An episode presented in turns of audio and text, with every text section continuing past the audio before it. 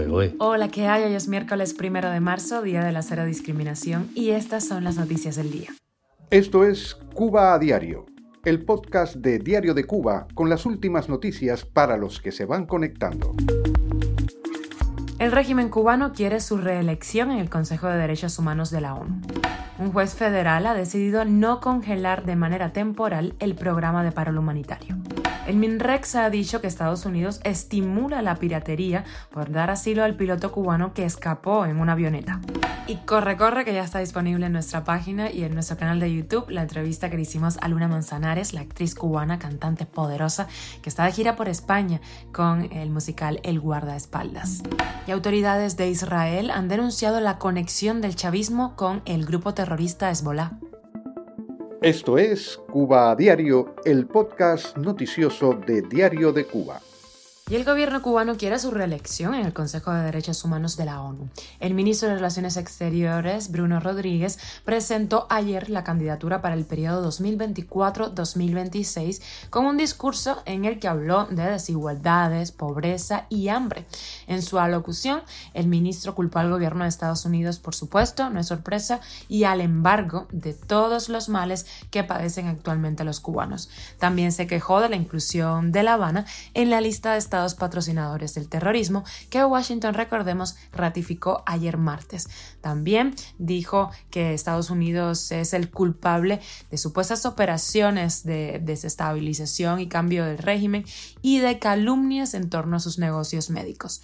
El año pasado, a raíz de la expulsión de Rusia del Consejo de Derechos Humanos de la ONU, organizaciones internacionales solicitaron que se tomara la misma medida con el gobierno de Cuba, China, Eritrea, Libia, Mauritania y Venezuela.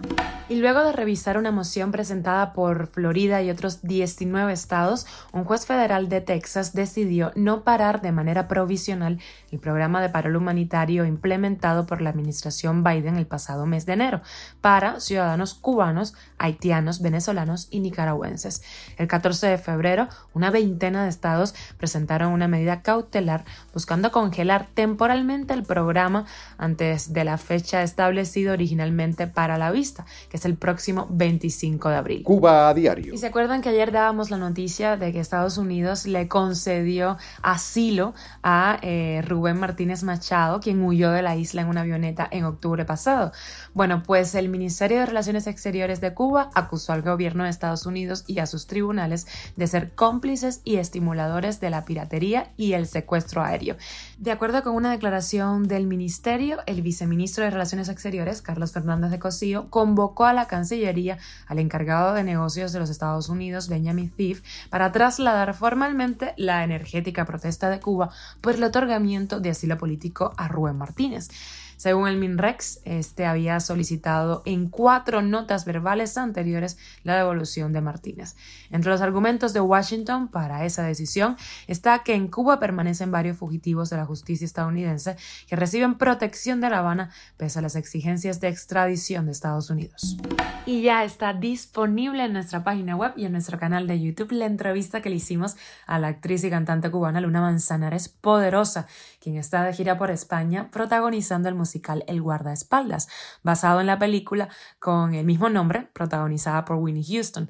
Aquí va un pedacito de nuestra charla con ella. Eh, pienso que, el principal reto, cuando eres actriz y cantante, eh, por eso pienso que el principal reto está en hallar la esencia de estas, de estas mujeres, en este caso mujeres, en ti misma.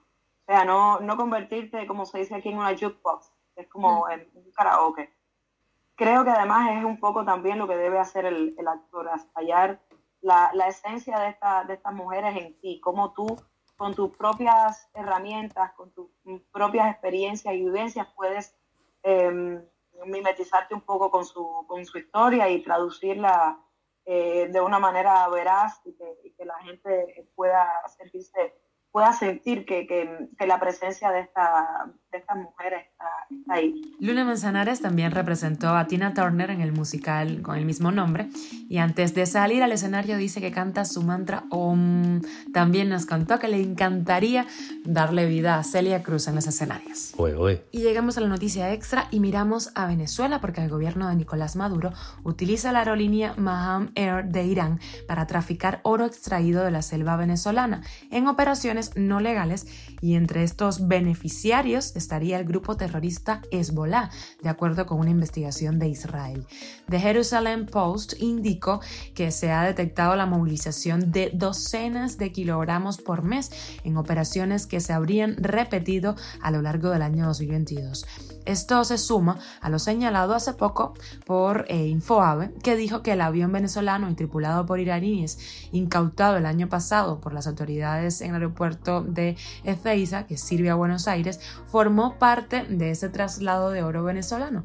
De acuerdo con el modus operandi que puede establecer Infoave, el oro venezolano es llevado a Turquía, donde es canjeado por dinero en efectivo que se distribuye no solo dentro de Venezuela para las actividades propias del chavismo, sino que también una parte va a parar a manos del grupo terrorista Hezbollah. Esto es Cuba a Diario, el podcast noticioso de Diario de Cuba, dirigido por Wendy Lascano y producido por Raiza Fernández. muchas gracias por estar con nosotros, por informarte aquí en Cuba Diario. Recuerda que estamos contigo de lunes a viernes en Spotify, Apple Podcast y Google Podcast, Telegram y también nos puedes seguir en redes sociales. Yo soy Wendy Lascano y voy a estar fuera dos días, jueves y viernes, pero los dejo en muy buenas manos. Que tengas un feliz miércoles.